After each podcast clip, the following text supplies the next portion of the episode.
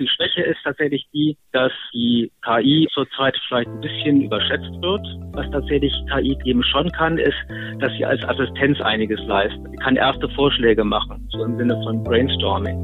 PZ nachgefragt. Der Podcast für das Apothekenteam.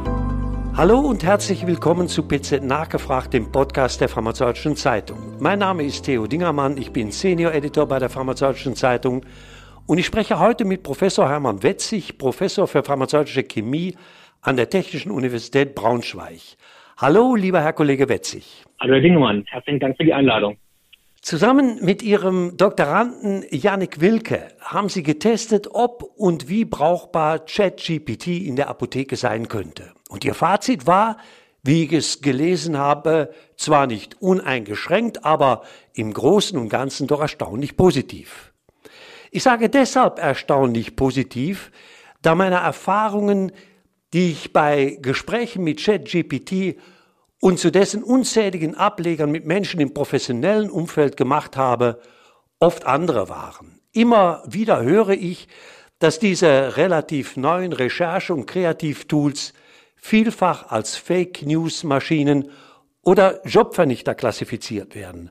Man warnt vor allen möglichen Gefahren durch künstliche Intelligenz, ohne das positive Potenzial auch nur anzudenken, so meine Wahrnehmung, die natürlich nicht repräsentativ ist.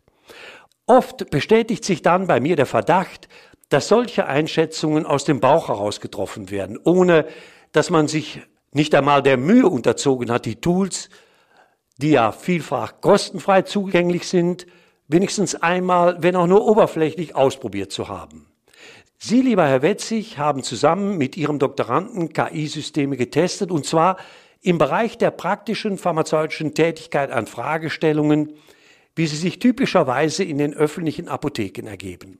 Sie haben dann der pharmazeutischen Zeitung ihre Erfahrungen angeboten und sie so mit einer großen pharmazeutischen Fachöffentlichkeit die sich um die Versorgung der Bevölkerung mit Arzneimitteln kümmert, geteilt. Darüber will ich in dieser Folge von PZ nachgefragt, dem Podcast der Pharmazeutischen Zeitung, mit Ihnen sprechen. Können Sie zum Einstieg vielleicht eine kleine Einführung in das Thema geben, vielleicht ein paar Begriffe erklären und grob schildern, was sich hinter ChatGPT verbirgt?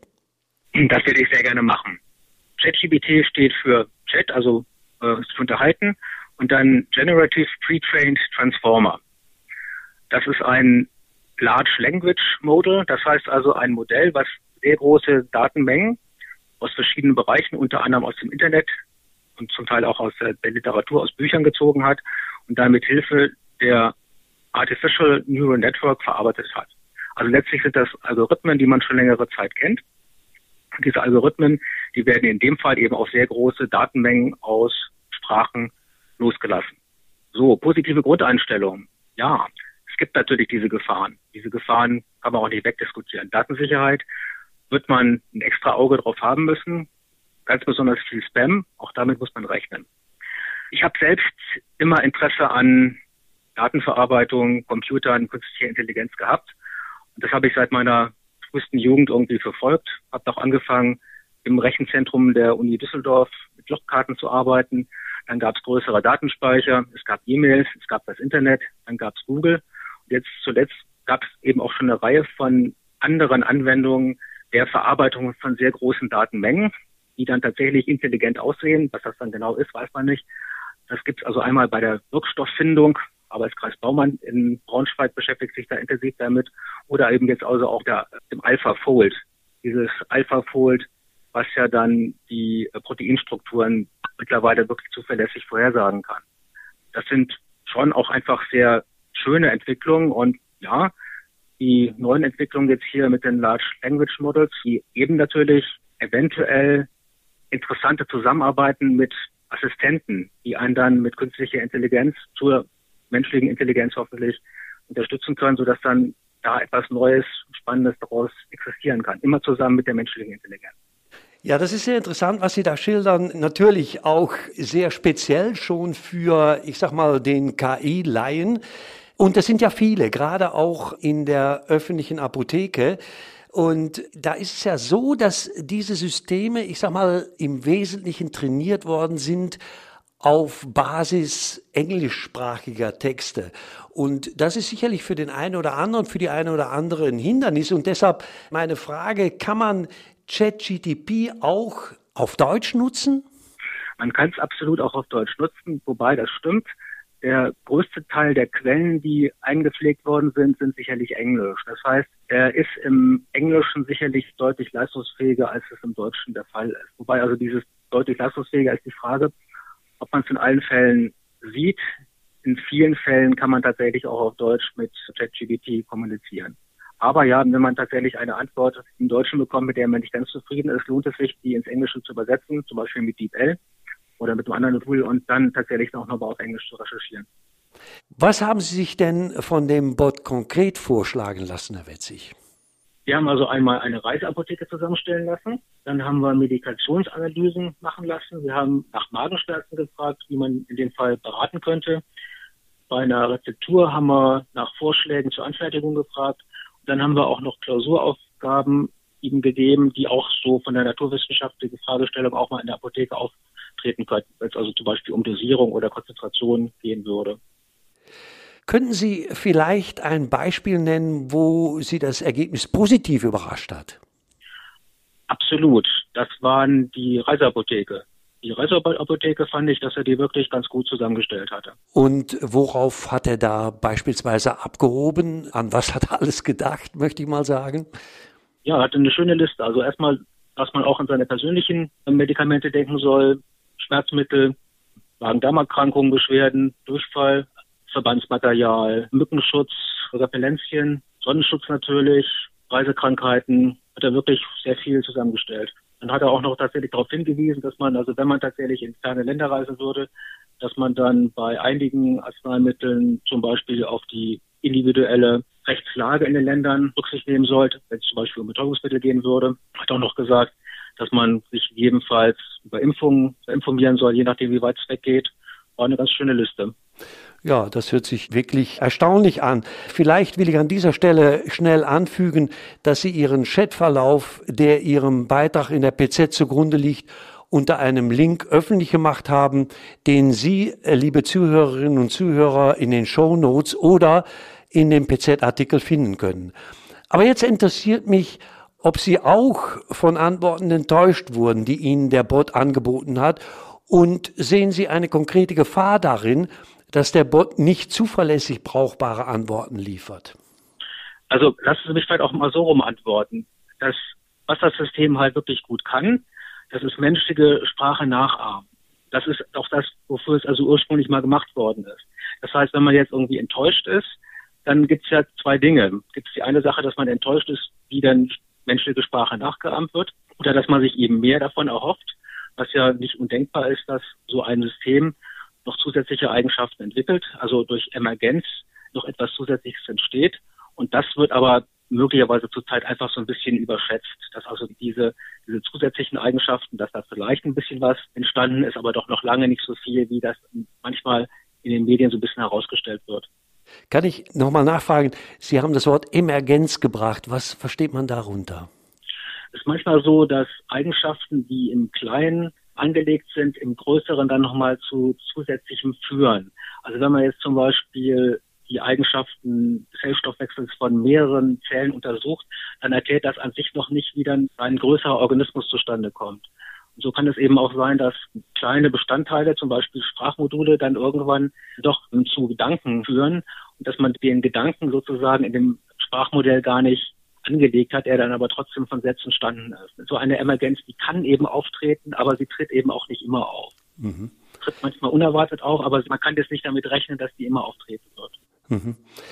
Das halte ich für eine extrem wichtige Aussage, denn das bedeutet ja, dass man nie davon ausgehen kann, dass die Antworten auf eine Frage immer richtig sein müssen oder auch im richtigen Kontext beantwortet wurden.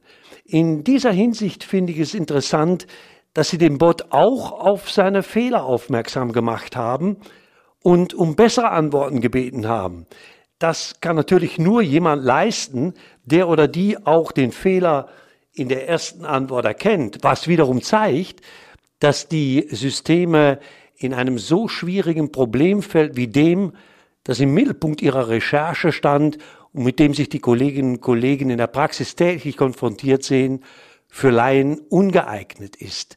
Wurden denn die Antworten besser, nachdem Sie den Bot auf seine Fehler hingewiesen haben? Doch, das kann man schon sagen. Die Antworten wurden besser. Allerdings hilft einem das natürlich auch nur, wenn man schon so ein bisschen etwas über die falschen Antworten versteht. Das heißt, wenn man etwas fragt, wo man auch falsch und richtig oder richtige Richtung, falsche Richtung so ein bisschen einschätzen kann. Das ist im Grunde auch da, wo ich die Stärke sehe. Ne, die Schwäche ist tatsächlich die, dass die KI und die Emergenz zurzeit vielleicht ein bisschen überschätzt wird, was tatsächlich KI kann. Aber was kann KI eben schon kann, ist, dass sie als Assistenz einiges leistet. Sie kann erste Vorschläge machen, so im Sinne von Brainstorming. Sie kann Ergebnisse, Texte im Anschluss an eine Ausarbeitung redaktionell überarbeiten. Und auf diesem Gebiet der Assistenz kann sich sicherlich noch sehr viel weiterentwickeln. Ein Beispiel, was ich mir vorstellen könnte. Sie führen ein Gespräch und konzentrieren sich auf die Inhalte und Ihr KI-Assistent könnte gleichzeitig noch aus der Sprache, aus den Untertönen mehr heraushören. Also zum Beispiel, ob der Gesprächspartner jetzt wirklich mitgedacht hat, ob er vielleicht ein bisschen gekränkt ist und solche Dinge, die einem vielleicht selbst in dem Gespräch, weil man sich halt auf das Inhaltliche konzentriert, nicht so auffallen würden. Das ist etwas, was einen dann gerade bei wichtigen Gesprächen schon sehr unterstützen könnte. Interessanterweise haben Sie ja auch Prüfungsaufgaben vorgeschlagen. Ich habe mir das mal angeschaut und äh, zum Teil sind das ja auch Aufgaben, die potenziell in einem ersten Staatsexamen hätten gestellt werden können. Das ist natürlich für die Praxis jetzt nicht gerade die höchste Priorität, aber wäre nicht auch diese Option ein interessanter Ansatz für beispielsweise Teamschulungen in den öffentlichen Apotheken, dass man hier sich von dem Bot, von dem KI-System ein Szenario vorschlagen könnte, das dann unter den Mitarbeiterinnen und Mitarbeitern in der Apotheke erarbeitet werden kann.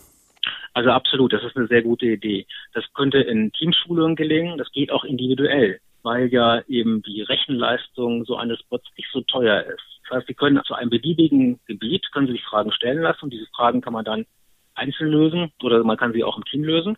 Und dabei würde man ja auch noch merken, ob die Fragestellung überhaupt jetzt sinnvoll war. Also man kann eben nach der richtigen Antwort suchen, und man kann aber auch sagen, wenn die, die Fragestellung so ein bisschen schwammig geworden ist, kann man sich auch damit sehr interessant auseinandersetzen. Ich würde sagen, dass jetzt ein menschlicher Tutor ein, oder ein menschlicher Mentor, eine menschliche Mentorin immer noch schöner wäre, aber es ist sicherlich viel besser, so einen Bot als Trainingspartner zu haben, als gar keinen. Ja, dem kann ich nur zustimmen, auch hinsichtlich der ich sag mal, der Befürchtungen vieler Menschen muss man sagen, dass Bots Arbeitsplätze wegrationalisieren. Auch hier sieht man wieder, dass es eben ein Assistent ist und nicht jemand, der, ich sag mal, die Erfahrung und auch die Empathie mitbringt, die man eigentlich braucht, um tatsächlich von Mensch zu Mensch zu kommunizieren. Das ist alles so spannend, was wir hier diskutieren, dass man gar nicht zu einem Schluss kommen möchte. Ich habe mich sicherlich nicht zum letzten Mal mit Ihnen, Herr Kollege Wetzig, über dieses Thema unterhalten. Eventuell können wir beispielsweise dieses Gespräch im Rahmen der Expo Farm auf der Pharmakon-Bühne fortsetzen und vertiefen. Ich werde das prüfen. Für heute bedanke ich mich bei Ihnen auch für Ihre spontane Zusage, mit mir diesen Podcast aufzunehmen, vielleicht auch nicht unter ganz optimalen Bedingungen. Man kann schon hören, dass wir telefonieren, denn ich erwische Sie heute in Ihrem wohlverdienten Familienurlaub an der Nordsee. Nochmal ganz herzlichen Dank dafür, Herr Wetzig. Und ich bedanke mich auch bei Ihnen, liebe Kolleginnen und Kollegen, fürs Zuhören. Schauen Sie sich den Artikel an in der Pharmazeutischen Zeitung. Dort werden Sie einiges wiederfinden, was wir hier diskutiert haben. Und natürlich schauen Sie auch gerne in den Verlauf des Gesprächs, das Herr Kollege Wetzig mit dem Bot, mit ChatGPT geführt hat. Einen schönen Urlaub wünsche ich Ihnen, Herr Wetzig, und vielen Dank. Herzlichen Dank, Herr Dingermann. PZ nachgefragt. Der Podcast für das Apothekenteam.